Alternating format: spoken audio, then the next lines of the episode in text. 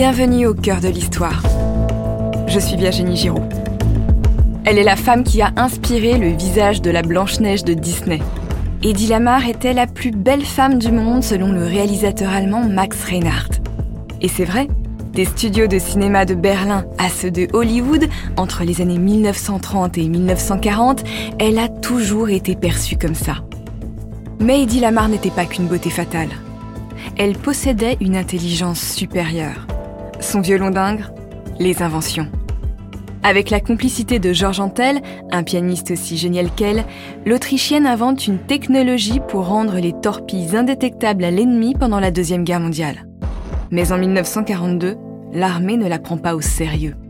Pourtant, sans sa technologie, il n'y aurait ni GPS, ni Bluetooth, ni Wi-Fi. C'est l'histoire de cette femme fatale du cinéma qui a révolutionné la science que je vais vous raconter dans un récit en deux parties. Eddie Lamar, star de Hollywood et mère du Wi-Fi. Épisode 1 Une beauté en extase.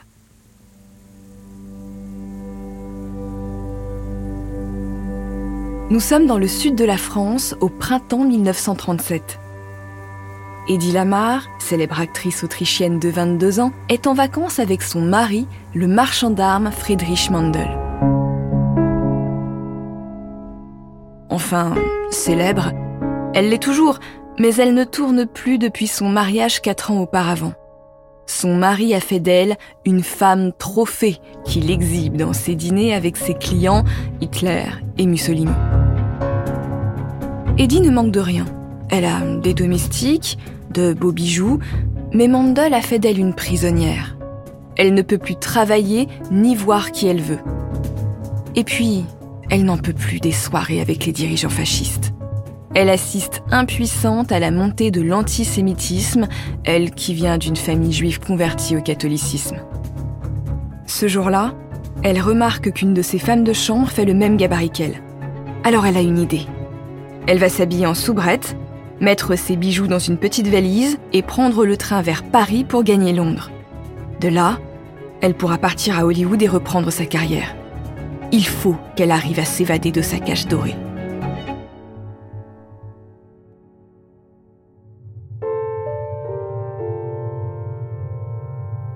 Edwige Kissler, la future Eddie Lamar, naît le 9 novembre 1914 dans une petite famille autrichienne d'origine juive à Lviv.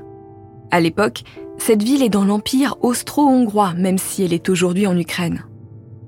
Eddie est la fille unique et adorée d'un riche banquier et d'une pianiste concertiste. La famille s'est convertie au catholicisme comme beaucoup de juifs dans la région au début du XXe siècle.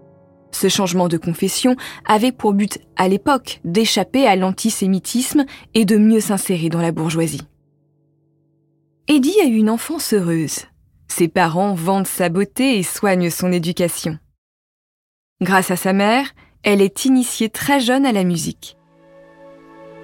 Mais sa passion se révèle le jour où elle va au cinéma pour la première fois. En 1927, Eddie est encore une adolescente et les films sont muets. Elle découvre sur la toile le chef-d'œuvre de Fritz Lang, Metropolis. Ce film, qui deviendra le premier placé dans le registre international de la mémoire du monde par l'UNESCO en 2001, est un échec commercial au moment de sa sortie. Mais Eddie est subjuguée par cette histoire d'amour dans un futur dystopique et la beauté de la lumière. Dans les films en noir et blanc, la lumière est sculptée par le chef opérateur pour découper les ombres et les reliefs. Après cette projection, Eddie va tout faire pour devenir actrice. À 15 ans, elle imite la signature de sa mère pour se rendre à ses premiers castings et décroche des petits rôles dans des films autrichiens. Les cinéastes sont très vite fascinés par sa beauté. L'ovale de son visage est parfait. Elle a un teint de porcelaine, de grands yeux clairs, presque translucides, une bouche aux lèvres pleines et une chevelure noire mousseuse. Eddie sait qu'elle plaît et qu'elle a du talent. Alors elle voit les choses en grand pour sa carrière. Elle quitte Vienne pour Berlin en 1931.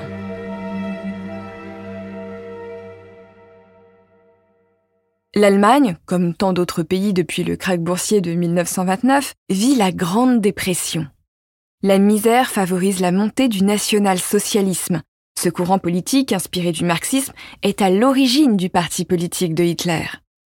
Dans cette Allemagne en crise, la République de Weimar, connue pour son goût de la fête et son foisonnement artistique, vit ses derniers feux. L'UFA est alors la plus grande société de production cinématographique d'Europe. C'est là que Eddie veut être. Après avoir décroché quelques petits rôles, la Viennoise est remarquée par le réalisateur tchèque Gustav Machati. En 1932, il lui propose le premier rôle féminin dans son prochain film. Un film qui va changer la vie d'Eddie. Extase, c'est son titre, est un long métrage à l'avant-garde. L'histoire est presque la même que celle de L'amant de Lady Chatterley de l'écrivain D.H. Lawrence, paru quatre ans plus tôt et largement diffusé sous le manteau. Une jolie jeune femme épouse un homme plus âgé et impuissant. Alors, elle découvre l'amour dans les bras d'un amant plus jeune. Ici, le rôle de la jeune femme nommée Eva est joué par Eddie. L'actrice a 18 ans. Pour la première fois de l'histoire du cinéma, Machati va montrer un nu féminin. Bon, des films avec des femmes nues, ça existe depuis les débuts du cinéma. Ça s'appelle la pornographie et c'est diffusé pour des messieurs dans des petites salles spéciales. Là, on parle bien d'un film tout public avec le premier nu féminin. Eva, le personnage d'Eddie, est partie à cheval au bord d'une rivière. Elle se déshabille et se baigne nue. Mais son cheval s'enfuit avec ses habits, alors elle court dans les bois pour le retrouver. Évidemment, raconté comme ça, le scénario semble un peu léger. Mais il faut voir la beauté des images, le jeu des profondeurs de champ, la végétation et l'eau qui cachent et révèlent tour à tour le corps de l'actrice. Et ce n'est pas tout.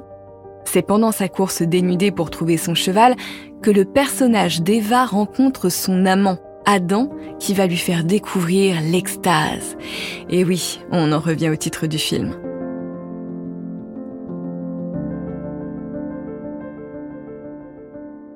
Pour la première fois de l'histoire du cinéma, l'orgasme féminin est montré dans un film à travers un plan sur le visage pâmé d'Eddie. C'est beau, c'est symbolique, mais c'est surtout très osé pour l'époque. Quand le film sort en 1933, il fait un scandale. Sa projection à la Mostra de Venise l'année suivante n'arrange rien. Le film est censuré en Allemagne et interdit par Mussolini en Italie. Et pour finir, le pape condamne le film. Eddie, quant à elle, devient une star et un objet de fantasme. Et il y a un homme qui veut posséder ce fantasme. Cet homme, c'est le marchand d'armes Friedrich Mandel. Il a 13 ans de plus que Eddie et il lui fait une cour assidue. L'actrice est attirée par ses connexions avec le grand monde. Elle y voit un moyen d'étoffer son réseau et de vivre dans le luxe. Mais rien ne va se passer comme elle l'imaginait. Le couple se marie en août 1933. Dès lors, Mandel interdit à son épouse de jouer dans des films. Comme il est très jaloux, il s'est mis en tête d'acheter toutes les copies du film Extase. Évidemment, les copies du film se multiplient, les prix grimpent et la notoriété d'Eddie monte. Sauf que maintenant, l'unique rôle de sa vie, c'est celui de faire valoir de son mari. Mandel est un sympathisant fasciste dont les plus gros clients sont Mussolini et Hitler. Celui-ci vient juste d'arriver au pouvoir en Allemagne. Pendant les dîners, Eddie sourit et elle écoute les conversations sur les armes de guerre avec attention. Ça lui servira plus tard, vous verrez. Mais elle constate aussi la montée du nazisme et de l'antisémitisme. Toute cette haine, ça la révulse. En vacances en France au printemps 1937, elle vole les vêtements d'une de ses femmes de chambre, prend ses bijoux pour toute fortune et saute dans un train. En quelques semaines, elle gagne Londres. Grâce à un agent de cinéma qu'elle connaît, elle sait que Louis B. Mayer est en Angleterre. Louis B. Mayer est le fondateur de la MGM, l'un des plus gros studios de production américains. Il est là pour signer des contrats aux stars de l'UFA qui veulent fuir la montée du nazisme. La première rencontre avec Louis B. Mayer ne se passe pas très bien. Le producteur propose à l'actrice un contrat de six mois, à l'essai, avec un cachet de 150 dollars par semaine. Eddie considère qu'elle vaut davantage et refuse cette offre. Mais elle n'a pas dit son dernier mot.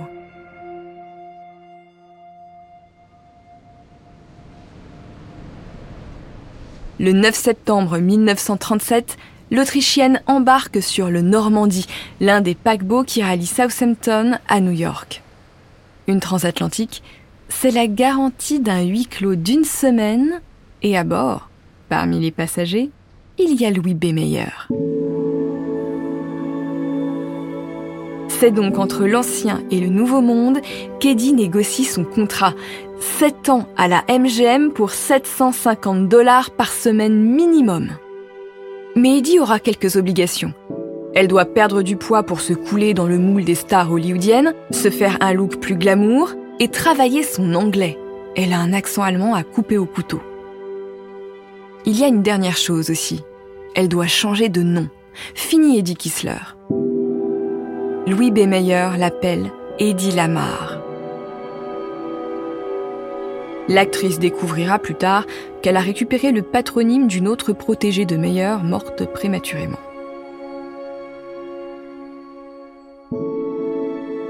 En 1938, Eddie tient son premier rôle à Hollywood dans le film Algiers. Elle crève l'écran. Mais pour le public et les producteurs, elle devient une beauté fatale et exotique. Rien d'autre. Alors que la Seconde Guerre mondiale éclate en Europe en 1939 et que les États-Unis refusent d'entrer dans le conflit, Eddie continue sa carrière. Elle se sent enfermée dans les mêmes rôles à Hollywood.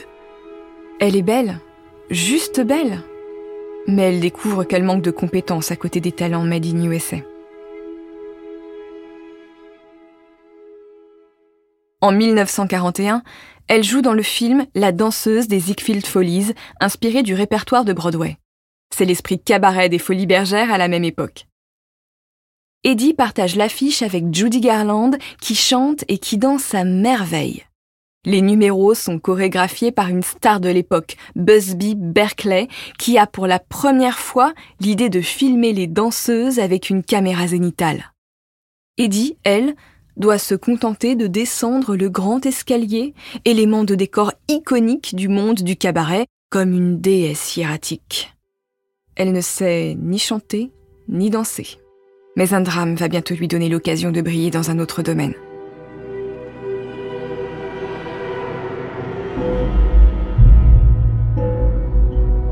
Nous sommes à l'aube du 7 décembre 1941 à Hawaï, dans l'océan Pacifique. Depuis 7h30 du matin, des avions militaires japonais survolent l'île d'Oahu.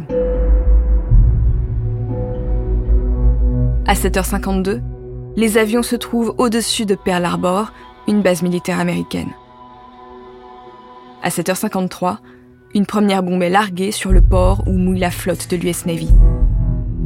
Les Japonais sont en train d'attaquer les États-Unis.